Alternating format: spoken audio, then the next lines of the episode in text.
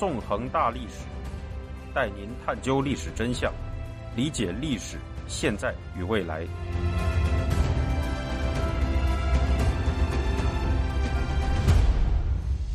大家好，欢迎大家收听《纵横大历史》，我是主持人孙成。今天我们将进行香港历史系列节目的第二十讲《风暴前夜》，带您继续回顾香港的过去。在上一讲中，我们回顾了2003至2008年间香港民众发动的历次抗争。在这些抗争当中，2003年的七一大游行是香港主权移交以来香港民众的首次大规模反抗。2006至2007年间的天星、皇后码头抗争，则是此后香港本土主义抗争的开端。在这之后，香港迎来了从表面上看起来平淡无奇，但在大历史脉络上又至关重要的2008年。在这一年依次发生的几起事件，如同蝴蝶效应理论中所说的那只振翅蝴蝶，通过在当时极其小小的涟漪，引发了席卷一切的滔天风暴。二零零八年五月二日，北京奥运会的圣火传递活动在香港举行。从这天早上九点到下午六点，在一百二十名火炬手的接力传递下，奥运圣火被从九龙尖沙咀的香港文化广场一路传送到了港岛湾仔的金紫荆广场。这次活动吸引了超过十万人上街围观，其中不少人手中都持有中国国旗。与这样的场景相呼应的是，同年香港中文大学就香港人的身份认同发布的民调数据。调查显示，在2008年，香港18至30岁年轻人的中国认同达到了1998年以来的顶峰。认同自己是中国人的香港年轻人有41.5%，认同自己是广义中国人的年轻人则有41.2%。要知道，仅仅在六年后的2014年。认同自己是中国人和广义中国人的香港年轻人比例已经分别跌到了百分之九点五和百分之十一点八。可以说，香港人在二零零八年曾一度对中国产生过相当高的认同感，但这一认同很快就消失殆尽了。因此，探究二零零八年香港的历史，是理解此后香港发生的一切的关键。现在，就让我们进入历史中，去看一看那年的香港发生了什么事吧。二零零八年上半年，中国发生了一系列深刻影响香港的事件。这一年五月二日，北京奥运的圣火传递在香港举行。十天之后，四川发生了造成四十多万人伤亡的汶川大地震。这一年八月九日到二十一日，北京奥运会的马术比赛又在香港举行。这一连串事件的发生，使得中国民族主义思潮在短时间内席卷了香港。当时。中共因为举办奥运会，曾一度向国际社会做出了较为开明的姿态，并曾表示会对国际媒体采取零拒绝政策。而汶川大地震的惨烈及时任中国总理的温家宝在地震后向媒体表现的亲民姿态，又令到中共在舆论层面占据了相当有利的位置，进而激发了香港民众对汶川灾情的普遍关心。一组数据直观地体现了当时香港社会。对汶川大地震的关注，香港向地震灾区的捐款数额达到了惊人的二百二十亿港元，其中有一百三十亿来自民间。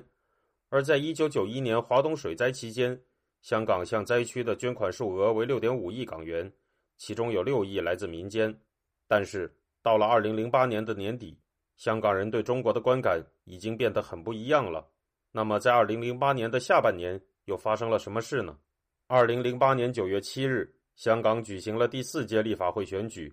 在这次选举选出的六十个议席中，建制派和民主派分别获得了三十六个和二十三个议席，持中间派立场的独立候选人则获取了一个议席。总的来看，这次选举结果仍然和二零零四年的第三届选举相似，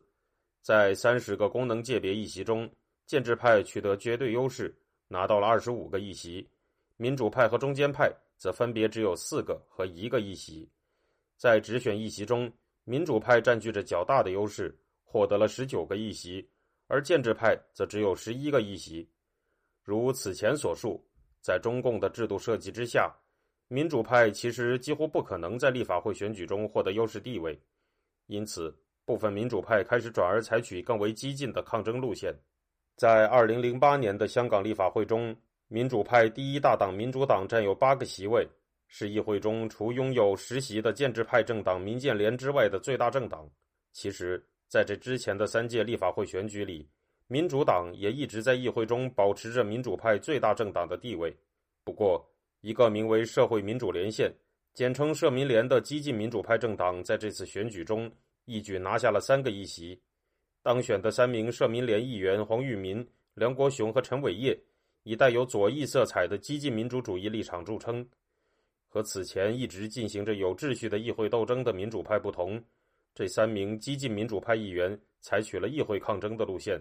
时常用激烈的言辞和大声抗议干扰立法会现场秩序。还曾向前往立法会宣读报告的行政官员投掷香蕉模型，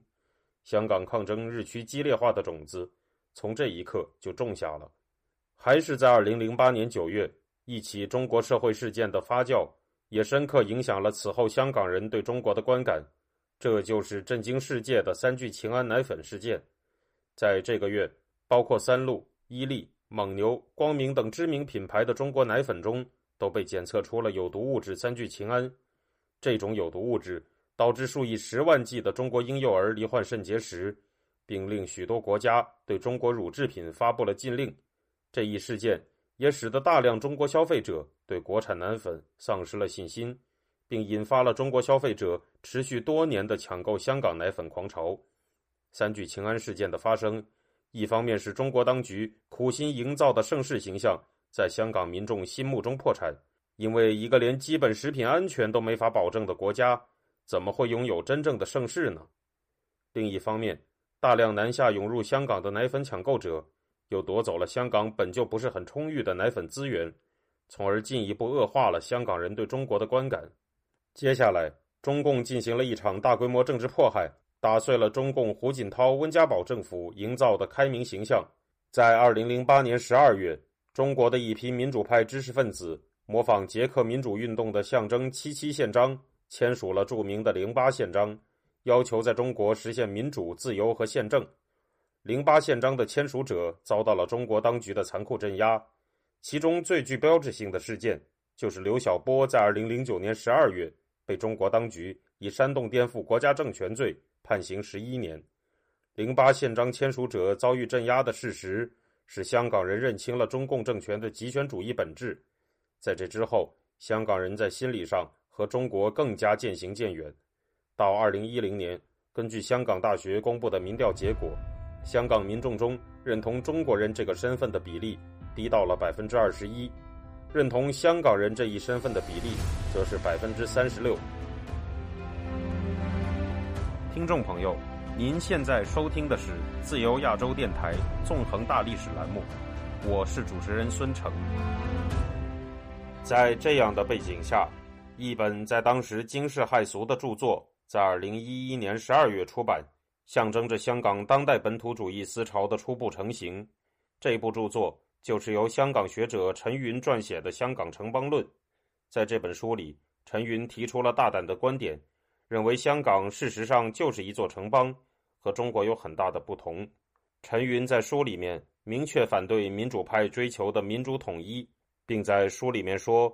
温家宝总理时不时就出来呼唤政治改革、体制改革，却毫无寸进，其效果只不过是说，中共不会停留在目前的残暴状态的，中共会过渡到民主的。